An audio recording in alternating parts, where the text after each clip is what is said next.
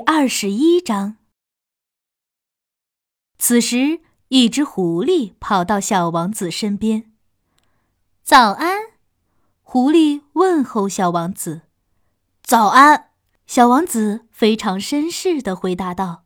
他把身子转过来，在周围找了找，却没有找到狐狸的身影。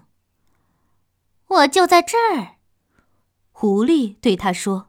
苹果树的下面，你长得真好看，小王子说道。你到底是什么呢？我是狐狸，狐狸回答道。你能跟我一块玩吗？小王子想出了一个办法。我感觉特别不舒服。不好意思，咱们不能一块玩。狐狸回答说。现在我还不会顺服于人类。哦，真抱歉。”小王子说道。小王子又思考了一番，补充道：“顺服是什么意思啊？”你肯定不是这里土生土长的人吧？”狐狸说道。“你为什么来这里呢？”“我来这里是寻找人类的。”小王子回答说：“顺服是什么意思呢？人类都酷爱打猎，他们手上都拿着枪，我最害怕这点了。”狐狸说：“不过他们也饲养鸡，这一点很不错。难道你是来寻找鸡的？”“不是。”小王子回答，“我是想在这里结交朋友的。”顺服究竟是什么意思？这种事情早就被忘得一干二净了。狐狸回答说：“顺服就意味着建立联系。建立联系？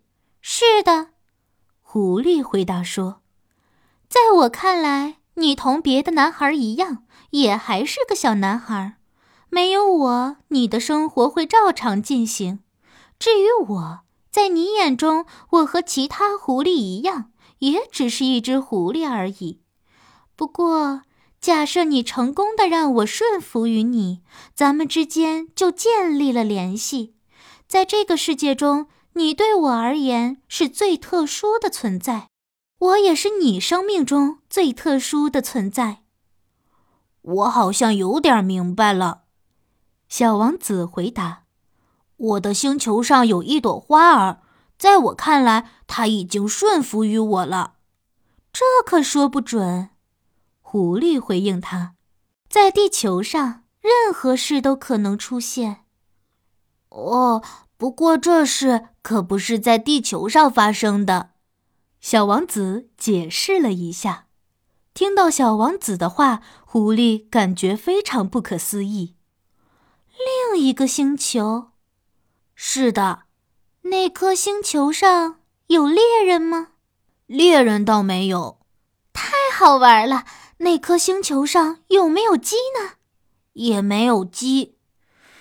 任何事情都是不完美的，狐狸惋惜的说道。然后，狐狸又开始诉说他的想法了。我过得很简单，狐狸说，从早上到晚上。我一直在抓鸡，所以猎人就开始抓我。其实世界上的鸡都没什么不同，人类之间也没什么不同。由此，我感觉生活非常无趣。但是，假设你让我顺服于你的话，今后我肯定会感觉很幸福。我的耳朵很灵敏，能听到各种脚步声。别的脚步声只要一出现，我就赶忙藏到地洞中，而你走路发出的声音则犹如动听的乐章，能把我从地洞里吸引出来。看那儿，那儿的麦田，面包不是我的食物，所以小麦于我而言没什么大用，所以我看到麦田也没什么想法，这不禁让人感到悲哀。不过，你的头发是金黄色的。如果你让我顺服于你的话，所有的事情肯定会变得非常美好。看到黄灿灿的小麦，我就会联想到你。说不定微风吹动小麦的时候，我会爱上那种声音。”狐狸后来没有说话，它一直注视着小王子。“请让我顺服于你。”狐狸说道。“其实我非常愿意这么做。”小王子回应道。“但是我没有足够的时间了。我的朋友都在等着我去寻找他们，我也必须去领会其他事物。唯独顺服于你的对象。”你才可以很好的去认识，狐狸解释说：“人类非常繁忙，他们哪有时间来领会其他事物呢？便利店的成品供人们随意挑选。再说了，没有哪个便利店向顾客供应朋友。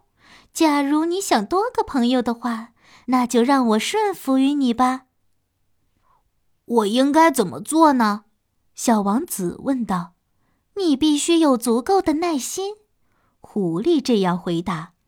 起初我们要相距很远，你就在那边的草坪上，我会偷偷的看你，因为话语容易引起误解，所以你只要保持沉默就好。随着时间的推移，咱俩之间的距离要越来越近。小王子在第二天的时候再一次过来了。在固定的时间过来比较好，狐狸对小王子说：“假设在下午四点的时候你过来了，我在三点的时候就感觉很幸福。离四点越近，我便感觉越幸福。四点到了的时候，我都坐不住了，迫切的想要看到你。我想和你一起分享我是多么的幸福。可是。”你如果没有在固定的时间过来的话，那我肯定就不明白应该在何时期盼你的到来。人们必须要有恰当的仪式。什么是仪式？小王子不明白。人类都把仪式抛到九霄云外去了。狐狸回答说：“仪式把那天或者那一刻与其他时间区分开来。打个比方。”猎人们会举行这样的仪式：每逢周四，他们便会和其他女孩一起跳舞。对我来说，每个周四都非常美妙。我在那天能够随意溜达，哪怕是去葡萄园。相反，假设猎人不固定跳舞的时间，那么他和其他日子没什么区别。我在周四那天肯定也不会无忧无虑了。慢慢的，狐狸顺服于小王子了。小王子马上也要离开了。唉，狐狸说道：“我肯定会哭泣的。”都是因为你，小王子回答说：“如果当初我没有让你顺服于我的话，你现在就不必这么难过了。”对，都是因为我。”狐狸回答。可是你的泪水都要流出来了，小王子这样说。对，没错，狐狸回应说：“这对你有什么用啊？”我还是有收获的，狐狸回答说：“因为麦田的颜色。”接着他补充说：“再去看看那些玫瑰花吧，而今的你肯定知道了。”你的花是这个世界上绝无仅有的一朵花。等你过来跟我道别的时候，我就把一件秘密告诉你。随后，小王子便去花园看玫瑰。其实你们跟我的花儿一点都不一样，你们对我来说无足轻重。”小王子说道，“你们没有顺服于任何人，任何人更没有顺服于你们。”你们就像我的狐狸以前一样，它当时只是很普通的一只狐狸。不过，我和它已经建立了朋友的友谊。于我而言，它现在就是这个世界上绝无仅有的一只狐狸了。玫瑰花听了他的话，感觉很伤心。你们这些玫瑰花的确非常漂亮，但是却毫无价值。小王子又开口说道。其他人不会为了你们舍弃自己的生命。虽然在其他人看来，我的花儿毫无特色，但是这朵花儿只属于我一个人。它比这满园的玫瑰更有分量，因为我亲手为它浇水，亲自为它罩上玻璃罩，在它的周围围上屏风，为它遮风挡雨，为它除虫。呃，上面留着两三只毛毛虫蜕变为蝴蝶。它还可以随时埋怨我，冲我发泄，向我展示傲气，甚至是不理睬我，因为它是我的花儿。后来，小王子去找狐狸了。再会，小王子说道。再会，狐狸说。我要告诉你一个秘密，一个简单的秘密。只有用心去观察，才会明白所有的事情。因为眼睛看不到实质性的东西。眼睛看不到实质性的东西，小王子默念着。试图牢记这句话。你的玫瑰花和其他玫瑰相比很重要，是因为你把时间耗费在了它身上。